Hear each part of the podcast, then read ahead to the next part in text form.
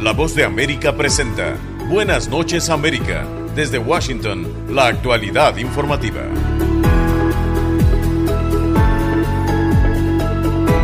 Bienvenidos a una nueva emisión de Buenas noches América. Hoy es 24 de diciembre de 2021. Les acompañamos en la producción Henry Llanos y ante los micrófonos quien les habla, Tony Cano. Antes de ofrecerles nuestra programación especial, les presentamos algunas de las noticias más destacadas en Estados Unidos y el mundo. Los pasajeros que viajan para Navidad sufrieron interrupciones en todo el mundo después de que las compañías aéreas cancelaran más de 2.000 vuelos ante la falta de personal afectado por el avance de la variante Omicron, informó la empresa estadounidense FlightAware. Las aerolíneas comerciales United y Delta informaron la cancelación de decenas de vuelos que estaban previstos para la Nochebuena, argumentando que no cuentan con el personal suficiente debido al aumento de casos de coronavirus, específicamente por la variante Omicron que es dominante en Estados Unidos.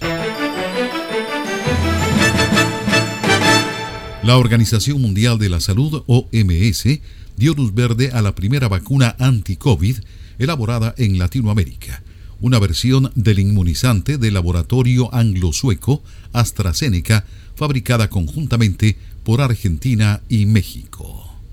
La vacuna en cuya elaboración participan la empresa argentina Abscience y la mexicana Laboratorios Liomont fue incluida en la lista para uso de emergencia de la OMS, según la Organización Panamericana de la Salud OPS, que celebró la decisión.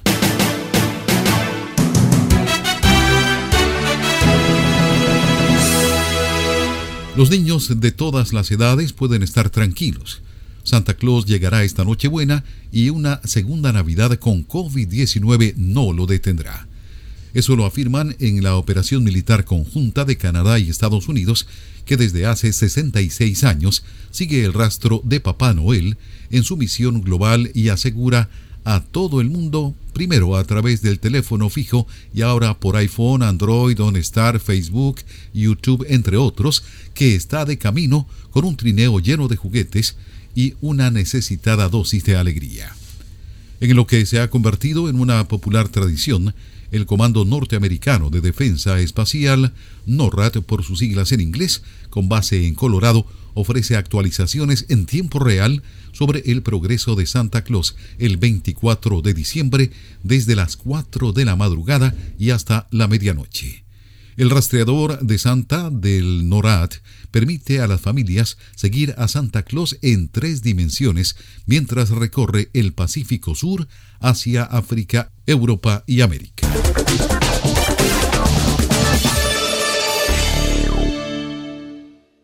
La celebración de la Nochebuena la próxima semana en Times Square sigue en pie, pero no con tantos asistentes como de costumbre debido al COVID-19, según anunció el jueves el alcalde de Nueva York, Bill de Blasio. Las secciones donde normalmente caben unas 58 mil personas se limitarán a unas 15 mil para permitir mayor distanciamiento y todos los asistentes deberán mostrar un comprobante de vacunación y portar una mascarilla. ¿Se ha preguntado cómo puede protegerse contra el coronavirus? Se lo contamos desde La Voz de América. Autoridades de salud recomiendan lavarse las manos con jabón y agua con frecuencia. También no se lleve las manos a la cara. Evite tocarse los ojos, nariz y boca con las manos sucias. Cubra su boca con el pliegue del codo al toser. Desinfecte objetos como el teléfono móvil o el teclado de su computadora. Evite las multitudes y manténgase al menos un metro de distancia de otras personas, en especial si están contagiadas ya. Gracias por acompañarnos en esta emisión del 24 de diciembre de 2021. Ahora los dejamos con un programa especial preparado por los colegas de Buenos Días América. Felices fiestas. Les habló Tony Cano. La voz de América presenta los desafíos para la comunidad transgénero. Empecemos por casa para poner el tema en contexto. Judith, tú indagaste este tema aquí en Estados Unidos y tienes un reporte al respecto, ¿verdad? Sí, Yoconda, sí lo hice y es que en Estados Unidos hay un evidente compromiso de terminar con las desigualdades por identidad de género, pero sin embargo la comunidad trans sigue enfrentando innumerables obstáculos diarios. Esta es mi crónica. En la década de los 60 tuvo lugar en Estados Unidos el primer conflicto legal entre la comunidad transgénero y el gobierno cuando a un ciudadano que deseaba actualizar su nombre y sexo en el certificado de nacimiento, luego de una cirugía de reasignación de género, se le denegó ese derecho. Tuvieron que pasar 50 años para que los cambios de género en pasaportes, certificados de nacimiento y otros documentos oficiales fueran legales en toda la nación, tal y como estableció el Departamento de Estado en 2010 otorgando el derecho a todo aquel solicitante que hubiera recibido el tratamiento clínico adecuado para la transición de un género a otro. Las personas transgénero no identifican su identidad de género con el sexo biológico que les fue asignado al nacer y a pesar de años de lucha y visibilidad trans, todavía hoy en numerosos estados la igualdad está lejos de conseguirse. Ejemplo de ello es Arkansas. Recientemente se convirtió en el primer estado de Estados Unidos en impedir que los menores transgénero de 18 años reciban terapias hormonales o cirugías para su cambio de sexo. Este hecho supone un grave retroceso para una comunidad que por el hecho de ser diferentes sufre constantes discriminaciones y son vulnerables a la depresión y el suicidio. Varias personas transgénero testificaron en contra del entonces proyecto de ley, entre ellas Wolfe Espinosa Villegas. Soy una persona trans que necesita cuidados de salud para personas trans. Hoy estoy aquí para revelar los huesos de este proyecto de ley monstruoso. Señalaré con el dedo y llamaré a esto lo que realmente es, propaganda, miedo y opresión. Este proyecto de ley provocará la muerte de seres humanos, seres trans, niños. Las elecciones para recibir tratamientos de confirmación de género siempre deben dejarse en manos de la población y no de los legisladores. En otros 17 estados del país, los sectores más conservadores de la política también han presentado una serie de propuestas para restringir el acceso de terapias médicas a niños y adolescentes transgénero. Lejos de estas acciones represivas, el presidente Biden y su gobierno se han mostrado en todo momento dispuestos a avanzar hacia la total integridad de la comunidad transgénero en la sociedad estadounidense. Una vez tomó el cargo, el mandatario revocó la prohibición militar hacia las personas transgénero y también presentó el proyecto de Ley de Igualdad, un paso legislativo que prohíbe la discriminación por motivos de sexo, orientación sexual o identidad de género en el empleo, la vivienda, las instalaciones públicas, la educación y demás ámbitos donde todavía el gobierno de apoyar la causa transgénero todavía son innumerables los desafíos a los que la comunidad trans se enfrenta a diario. Y como resultado más de la mitad de los jóvenes transgénero ha considerado el suicidio como una vía de escape según una encuesta realizada por el Centro Nacional para la Igualdad Transgénero. Y es que la exclusión forma parte de sus vidas, como es el caso de Amy Stevens, a quien despidieron cuando reveló su verdadera identidad como mujer trans. Les había dado casi siete años de mi vida, mi experiencia, trabajado en innumerables casos que nadie más podría haber hecho con el mismo resultado. Y luego, cuando se enteraron, ya no te necesitamos. Él admitió que me despidió porque yo iba a venir vestida de mujer, pero no puedes seguir viviendo dos vidas. No saludable. Testimonios como el de Amy manifiestan la gran desigualdad todavía presente en la sociedad estadounidense. Mientras tanto, la comunidad transgénero y todos sus aliados aseguran que continuarán batallando en la lucha por la igualdad e inclusión total de las personas transgénero. Excelente, Judith. Gracias por un reporte con muchos elementos. Y vamos a seguir ahora hacia la región que nos ocupa. El primer país del que hablamos es Nicaragua.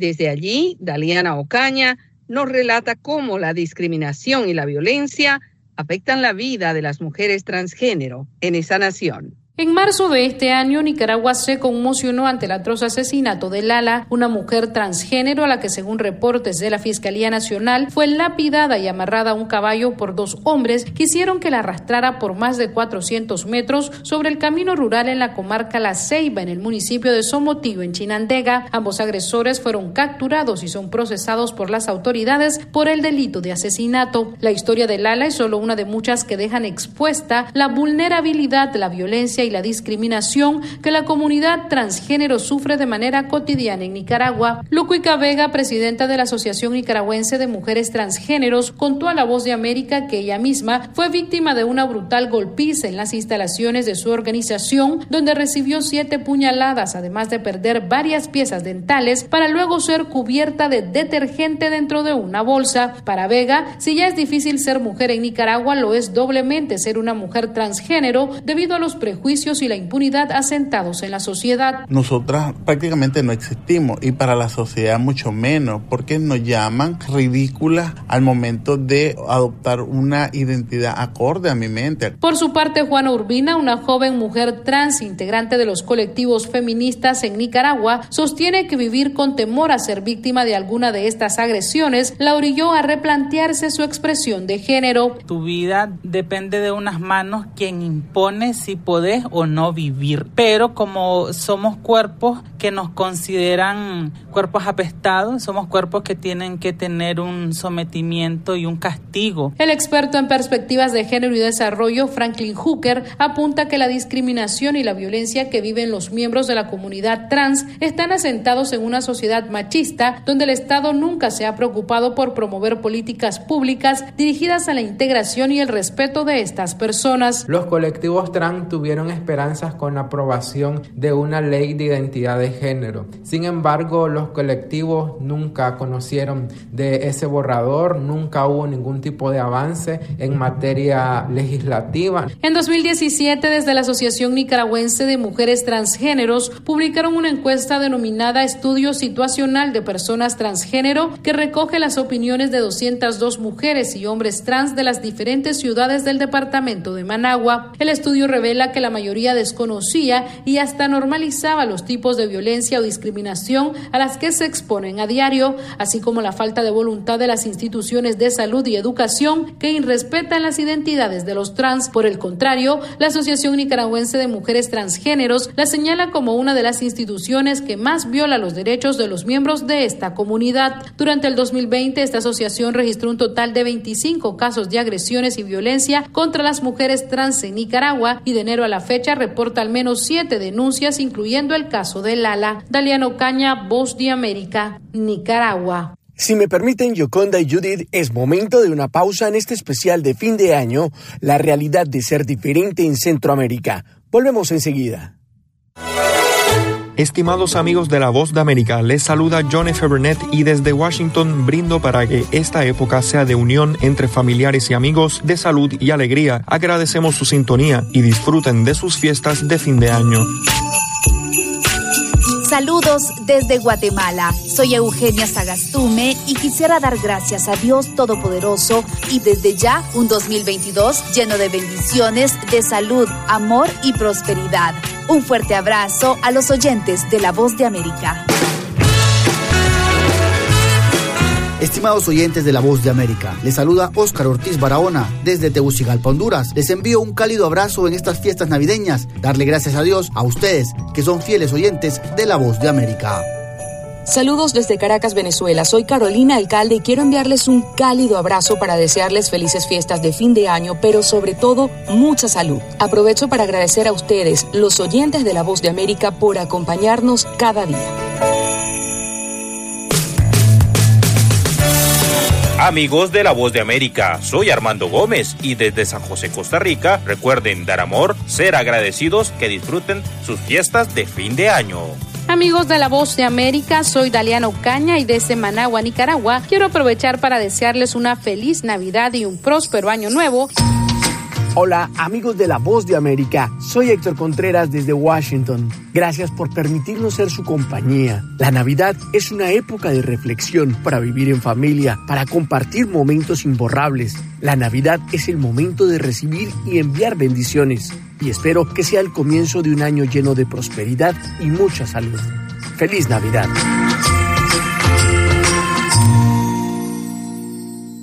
Agradecemos su sintonía, somos La Voz de América y en nuestra programación especial de fin de año estamos presentando los desafíos de la comunidad transgénero, la realidad de ser diferente en Centroamérica. Seguimos con Yoconda.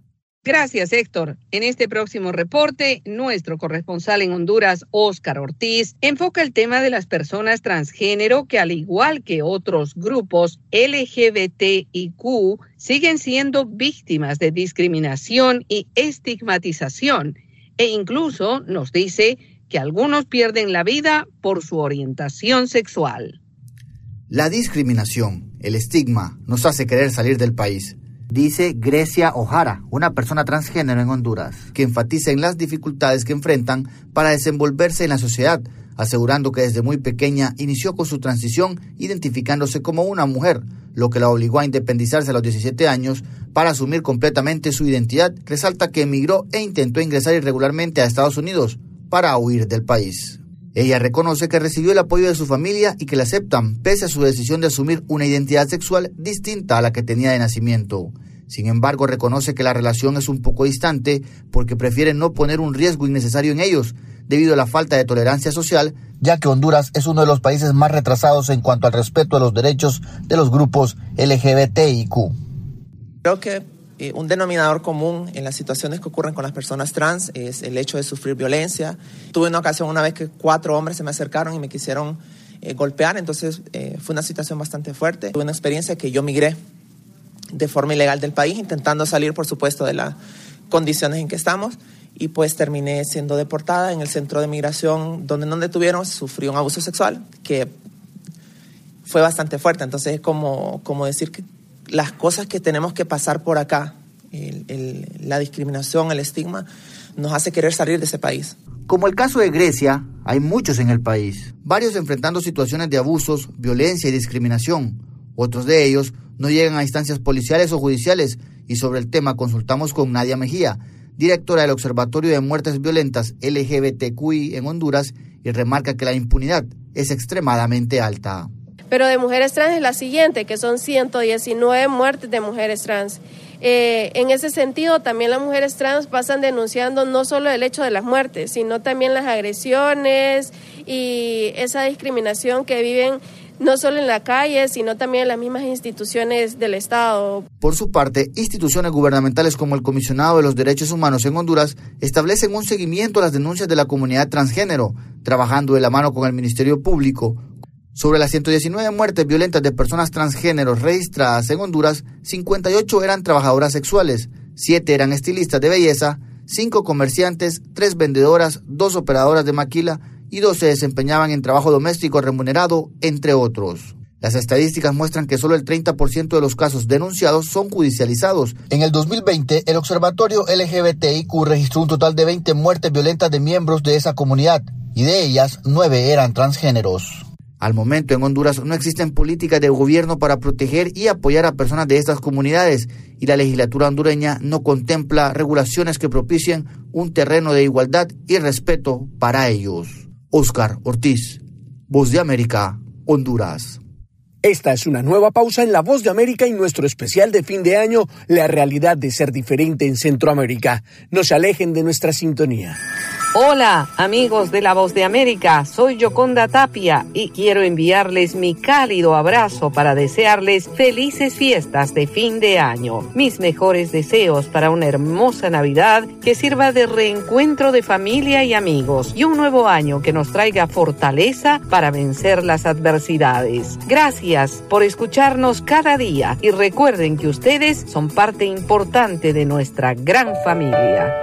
Los saludo con mucho gusto desde la Ciudad de México, soy Sara Pablo y deseo que el año que está por venir traiga consigo para ustedes mucha salud y felicidad, acompañado siempre de quien más aman. Gracias por la confianza para informarse con nosotros. Un abrazo cariñoso para todos los oyentes de La Voz de América.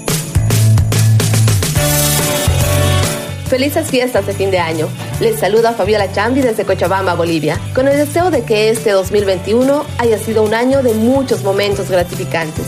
Y si no, lecciones aprendidas para que el 2022 sea de crecimiento y prosperidad, con salud, trabajo y cariño de sus seres queridos. Esperamos mantener el privilegio de su sintonía.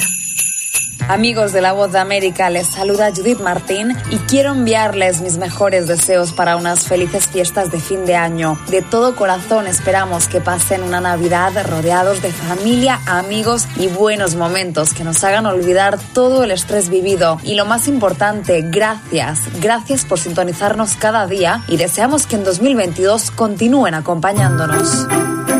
Felices fiestas de fin de año les desea desde la ciudad de Buenos Aires Juan Ignacio González Prieto. Y desde ya para este 2022 que nos traiga felicidad, amor, paz, trabajo y libertad. Y desde la sintonía de la voz de América. Gracias por seguir en sintonía de La Voz de América. Seguimos con Realidad de Ser Diferente en Centroamérica. Judith, estamos contigo. Pero ahora sigamos y nos dirigimos hacia Guatemala.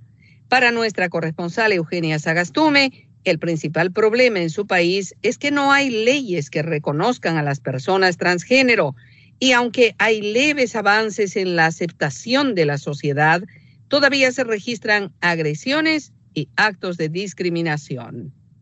Discriminación, falta de oportunidades y la falta de reconocimiento en las leyes guatemaltecas es la realidad a la que se enfrentan las personas transgénero en Guatemala. Según un estudio realizado por la organización IVOS en 2015, habían alrededor de 4.800 mujeres trans quienes se catalogan como el rostro de la comunidad LGBTI, como nos dijo Gaby Castillo, una mujer trans que ha vivido en carne propia el rechazo de la sociedad. Somos la cara visible de la sociedad LGBT. Salimos a la calle somos juzgadas desde un principio. Cómo nos vestimos o cómo andamos o cómo nos expresamos. Me han insultado y también me han escupido en la cara. Entonces, ha sido España, quien está a cargo de esta división, explica que la mayoría de denuncias se dan por discriminación y agresiones. Además, resalta otro elemento que vincula al país con estas personas. Guatemala es un país de tránsito y un país en donde quizá no de permanencia total, pero sí por lo menos temporal, de personas LGBTI, migrantes principalmente hondureñas, ¿verdad? Vienen huyendo de su país y que quieren llegar a México o a Estados Unidos, pasan por Guatemala o que se quedan en Guatemala. En Guatemala existen organizaciones que apoyan a las personas transgénero y una de ellas es la Red Multicultural de Mujeres Trans, Redmu Trans, enfocada también en las mujeres trans, indígenas, garífunas y xincas, para quienes la discriminación es mayor, como indica Galilea Monroy, una mujer trans quien dirige la entidad. La visión de la organización justamente va en, esa, en ese nivel de poder identificar, empoderar y apoyar a nuestras compañeras pares que están en doble o triple discriminación, no solo por su identidad de género, sino también por su identidad cultural. Pilar Salazar, comunicadora y activista, expone que las oportunidades laborales para las mujeres trans se reducen a la economía informal, trabajos en salones de belleza o trabajos sexuales, una situación que empeoró con la llegada de la pandemia. La mayoría como única fuente de trabajo tienen el trabajo sexual. Cuando inició el tema de los toques de queda, se empezaron a reducir las posibilidades de poder salir a trabajar a la calle. Sin embargo, considera que aunque falta mucho por hacer, con el paso del tiempo y la tecnología, las condiciones para la comunidad transgénero han mejorado. Creo que hay más información. El Internet ha sido una herramienta que, que ha servido mucho. Sin embargo, hasta ahora, en Guatemala no hay una ley de identidad de género que les permita ser reconocidas legalmente y exigir el respeto a sus derechos. Eugenia Sagastume, Voz de América, Guatemala. Gracias, Eugenia. Y ese es un problema que se identifica en todos los países y que debe ser atendido con premura. Y ahora nos vamos a El Salvador. Y nuestra corresponsal Neri Mabel Reyes afirma que las personas transgénero reconocen que para desarrollarse en la sociedad salvadoreña deben enfrentar a diario el rechazo, la adversidad y otras expresiones de violencia.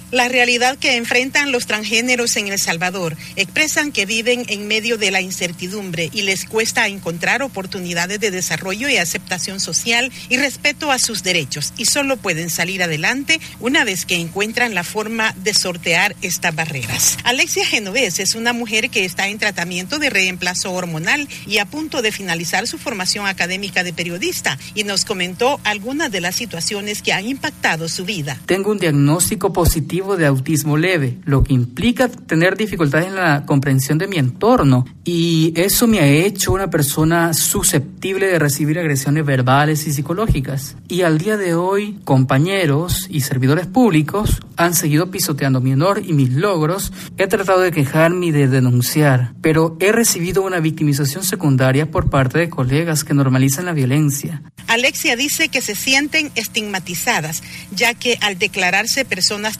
transgénero, muchos consideran que sus derechos son inferiores al de otros ciudadanos o ciudadanas y por lo tanto quieren lastimarlos o discriminarlos. La Fiscalía General de El Salvador cuenta con herramientas tales como un protocolo especial para recibir las denuncias de las personas que son víctimas de violencia por su orientación sexual, como explica la directora de la Unidad de la Familia, Mujer, Niñez, Adolescencia y Personas LGBTI, la abogada Marina de Ortega.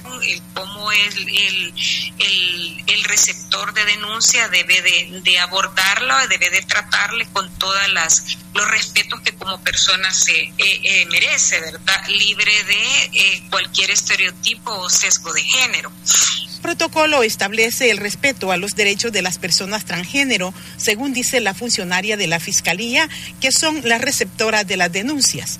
A nivel judicial se hizo una reforma al Código Penal para considerar como un agravante que la víctima de agresión sea una persona de la diversidad sexual. El Salvador emitió en julio de 2020 la primera condena por el homicidio de Camila Díaz Córdoba, una mujer transgénero, y la responsabilidad penal recayó en tres agentes de la Policía Nacional Civil, los que la habían detenido en la zona sur de San Salvador y le propinaron golpes en el abdomen. Los agentes intentaron simular que Camila recibió los golpes en un accidente vehicular, pero la hipótesis fue desvirtuada en la investigación judicial. Los elementos policiales fueron condenados a 20 años de cárcel cada uno y la sentencia se fundamentó en el resultado de la autopsia de peritos forenses y en los registros de cámaras de sistema de geolocalización GPS que presentó la Fiscalía. En medio de este panorama, las personas transgénero esperan un avance en las políticas públicas para la atención que le garantice no estar expuestos a la estigmatización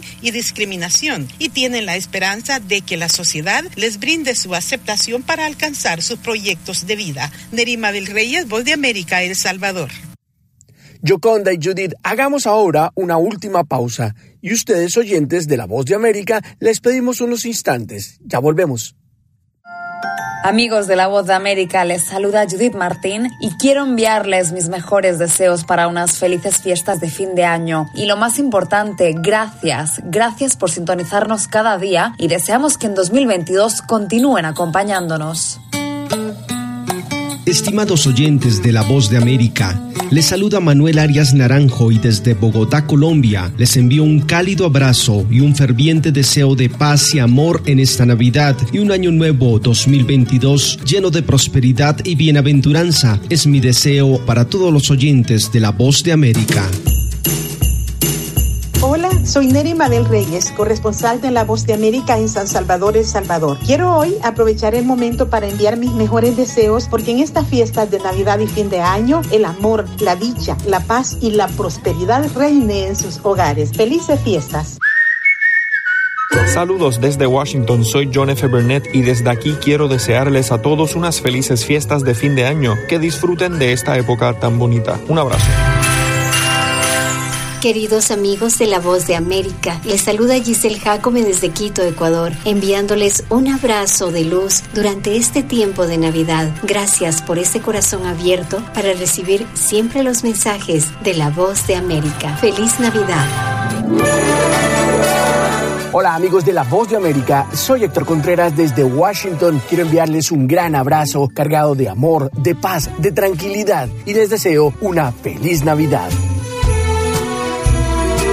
Hola amigos de la Voz de América, soy Yoconda Tapia y quiero enviarles mi cálido abrazo para desearles felices fiestas de fin de año.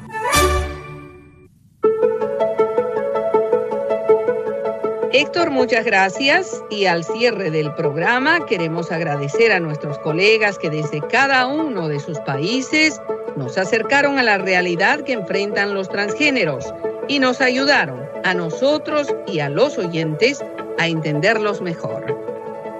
Así es, Yoconda, pero además expusieron los retos que se deben enfrentar para lograr una sociedad más inclusiva y más comprensiva. Nuestro agradecimiento sincero a todos los que participaron en el programa y en especial a John Burnett por la excelente producción. A ustedes, amigos oyentes, un abrazo desde la distancia. Hasta pronto.